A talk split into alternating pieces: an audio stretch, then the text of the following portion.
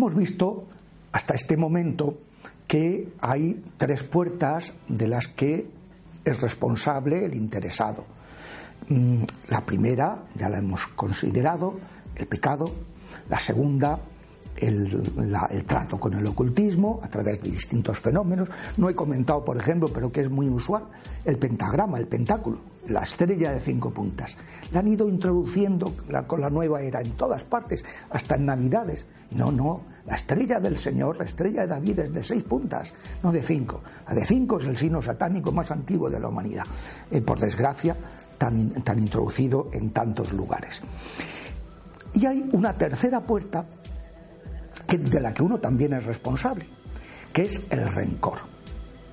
El rencor es lo más tóxico, lo que más envenena y lo que más facilita a los diablos entrar en el corazón de una persona. Y por eso, en todo proceso de liberación, eh, además de mirar cómo, cómo camina la persona espiritualmente y acompañarla y ayudarla en ese sentido, por eso es tan importante que venga acompañada por el sacerdote de su parroquia, por alguien que esté cerca, que la pueda acompañar en ese aspecto, que es el más básico, y además de mirar que apure de todo ocultismo practicado, inmediatamente hay que empezar a trabajar siempre el rencor, el perdón. Hay que empezar a perdonar. El perdón, eh, pues, mm, pues es lo más sanador y el, y el rencor es lo que más daño nos hace. Qué pena que cuando nos hacen una faena eh, física o moral, emocional, pues que además de ese daño físico, emocional, consigan que nuestro corazón se pervierta y que nos hagamos malos, que sigamos resentidos. ¿Qué es el rencor? Resentir, volver a sentir, mantener la herida constantemente, produciendo una tristeza y una agresividad terrible que lleva al deseo de venganza, eh, etcétera. Eh, yo me he encontrado con casos de, personas que han sido rechazadas por sus familias y que mientras no han empezado a trabajar este aspecto del perdón, no había manera. Recuerdo un caso además que era una persona con unas enfermedades, los médicos no, no, se explicaban, y es que había sido muy maltratada esa persona y tenía un rencor terrible que le suscitaba todas esas afecciones, todas esas enfermedades. En cuanto empezó a trabajar el, perdón, cambió completamente hasta de peso, de aspecto, e, era otra persona. Para esto hay que saber que el perdonar eh, es un acto de voluntad. A veces la gente dice, yo es que no consigo perdonar. No, Jaime Balmes explicaba que el camino de la cabeza al corazón es muy largo. Perdonar es una decisión. Yo tomo la decisión de no odiar a esta persona, de no desearle el mal. Tomo la decisión de desearle el bien, desearle la conversión, que deje de actuar. Perdonar es un acto unilateral. Yo no necesito que la persona se arrepienta para perdonarla. La reconciliación no se producirá hasta que el otro no se arrepienta, pero el perdón yo se lo puedo dar y con eso estoy quitando ya el principal obstáculo a que esa persona, el Señor le ayude a esa persona a convertirse. ¿A quién tenemos que perdonar? Hay que perdonar a los demás, empezando muchas veces por los padres, porque siempre ha habido cosas, o a los hijos, al cónyuge, a las personas más cercanas. Eh, pero eh, eh, no hay que dejar a nadie sin perdonar. Hay que ir viendo mm, heridas que uno pueda tener. Y no olvidemos que esas heridas pueden estar en el subconsciente porque haya sido algo tan duro que no somos capaces de cargar con ello conscientemente, o en el inconsciente, que es la etapa de desde la concepción hasta los dos o tres primeros meses de vida extrauterina, pues todos esos fenómenos que se han producido de rechazo, el bebé lo ha percibido por neurotransmisores y por hormonas. Y, ahí ha podido generar una herida de rechazo, de rencor, que hay que sanar poniéndola con la oración en manos del Señor. Primero hay que perdonar a los demás. Segundo lugar, voy a decir una cosa que puede sonar a blasfemia, pero es, es importantísima. Hay que perdonar a Dios. ¿Por qué? Porque muchas veces le culpabilizamos de cosas de las que él no tiene ninguna culpa.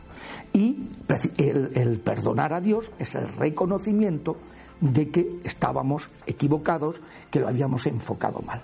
Y luego hay que perdonar, que es lo más difícil, perdonarnos a nosotros mismos.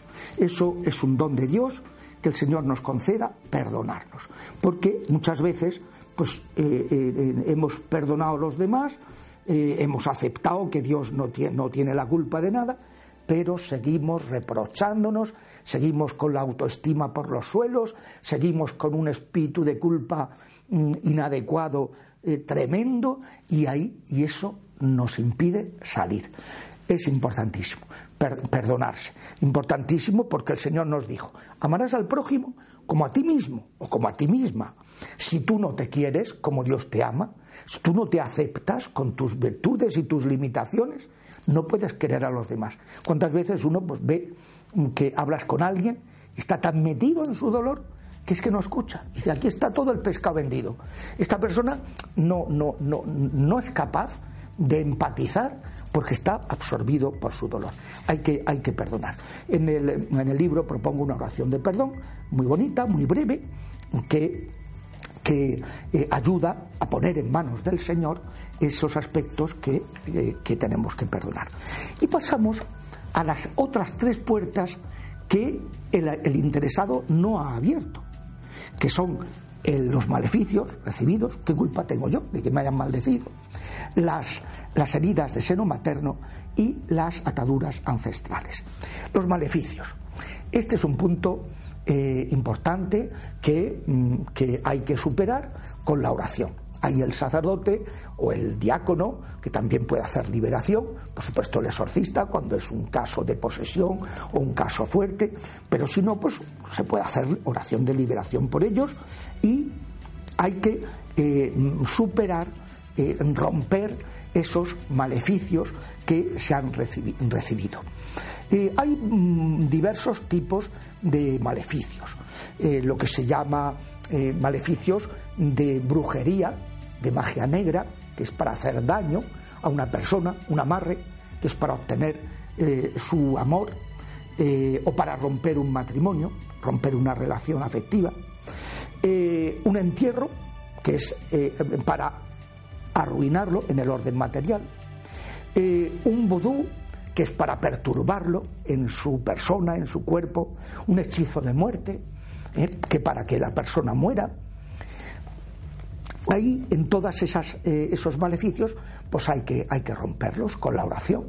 Yo recuerdo un caso de una persona que vomitó una masa tamaño calabacín de barro, le habían hecho un entierro, no querían que se casara con, con, su, su, el que ahora es su esposo, una persona que mm, descubrió que estaba poseída porque en una oración, en una misa, estaban haciendo sanación por los enfermos, empezó a sentirse mal, fue corriendo al, cuarto de baño y cuando se acercaba se cruzó con un sacerdote y dijo, ayúdeme. Y entonces, pues, vomitó un, montón de, ranas vivas, ranas pequeñitas, vivas. Eh, tuvo una segunda arcada, el sacerdote salió corriendo, tuvo una segunda arcada y vomitó siete ranas y una tercera y vomitó tres ranas vivas.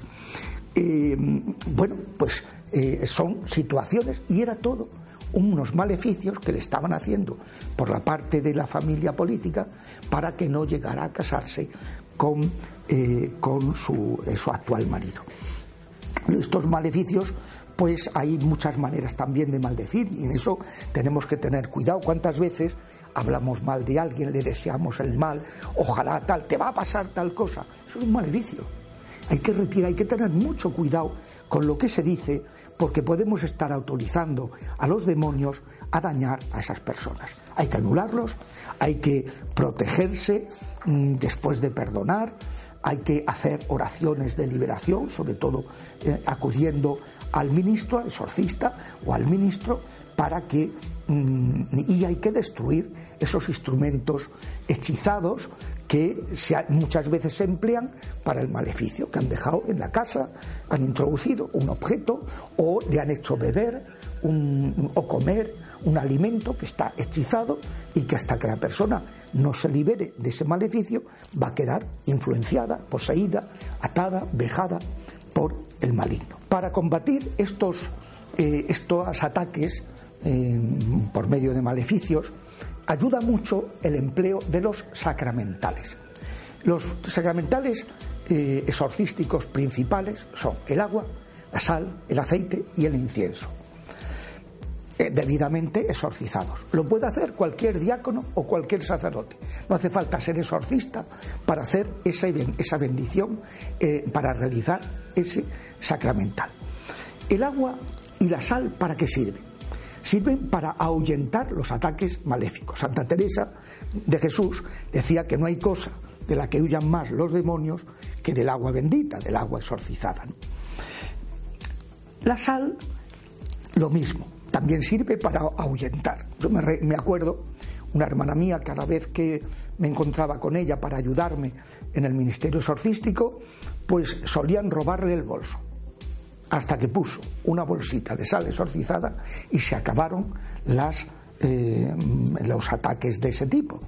Eh, pues a veces cuando una persona tiene pesadillas raras, pues conviene hacerse la señal de la cruz con agua, echar una gotita en la almohada antes de, acostarse y conviene poner una bolsita debajo del colchón de sal exorcizada para ese tipo de cuestiones. El aceite exorcizado es para sanar y para sanar todo tipo de, eh, enfermedades o de influencias maléficas, que uno pues tiene, se siente muy abatido, que tiene dolores de cabeza y que sospecha que tienen que ver con el maligno, etc. Bueno, el aceite, mm, mano de santo, ¿eh? para esa sanación. Y se pueden emplear para condimentar los alimentos, se pueden mm, consumir y son muy sanadores. Y las personas que están siendo atacadas conviene que recurran a esos sacramentales. A veces, para detectar si hay un maleficio en la casa o las personas que están en esa casa, conviene mezclar los tres sacramentales. Se pone en un recipiente un poquito de agua exorcizada con un poquito de sal exorcizada y un chorrencito de aceite.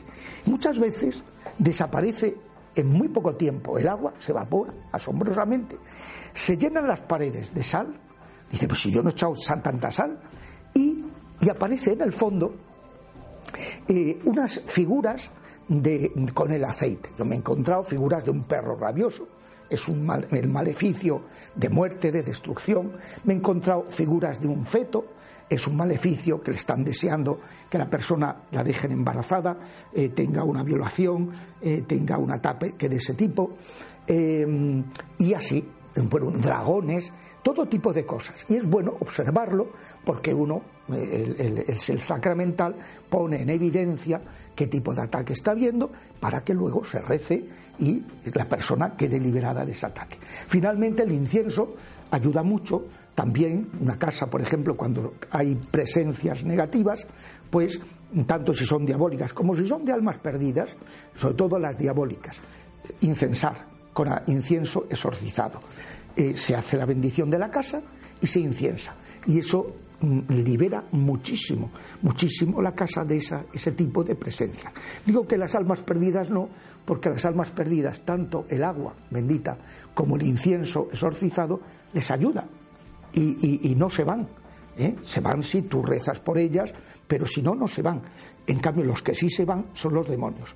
Cuando hay una presencia de un demonio y se utiliza los sacramentales, sí que mm, se va al, al emplear, al asperger agua bendita o al incensar la casa con incienso exorcizado.